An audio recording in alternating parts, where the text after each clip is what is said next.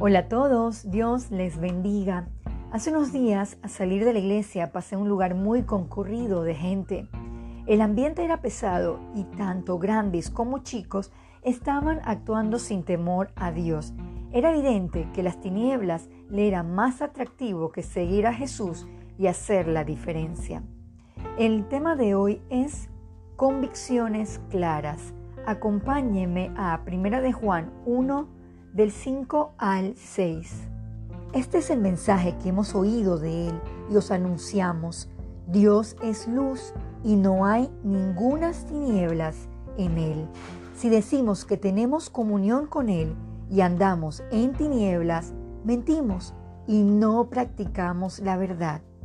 La Biblia es clara que el hombre ama más las tinieblas que la luz, pues sus acciones son malas.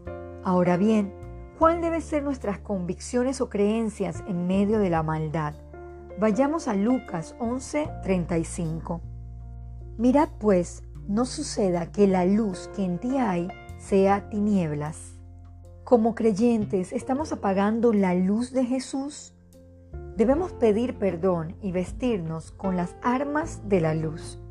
Busquemos también Efesios 5 del 11 al 16 y no participéis en las obras infructuosas de las tinieblas, sino más bien reprendedlas, porque vergonzoso es aún hablar de lo que ellos hacen en secreto.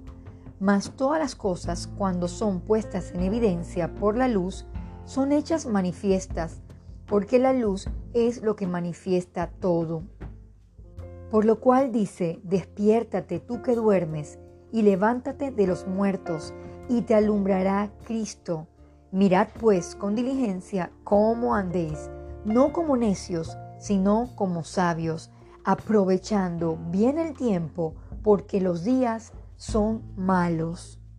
Tener convicciones claras es no seguir la corriente de este mundo, es ser diferentes, diligentes y sabios en nuestra manera de actuar, es saber aprovechar al máximo el tiempo porque los días van de mal a peor. Leí un post de una amistad sobre un versículo. Era fuerte, pero muy cierto en esta época.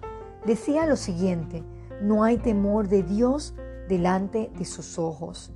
El vivir sin Cristo es desafiar, viviendo en desobediencia y sin temor a las consecuencias.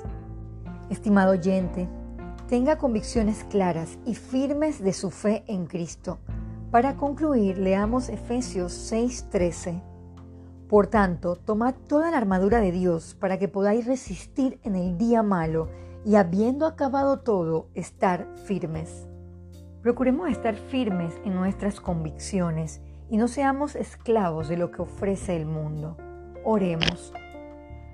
Padre Celestial, le damos infinitas gracias por dejarnos su Biblia y sacarnos de la ceguera espiritual. Háganos crecer en nuestras firmes convicciones a través de una genuina fe y no conformarnos al mundo y sus deseos. Todo esto se lo pedimos en el nombre de Jesús. Amén.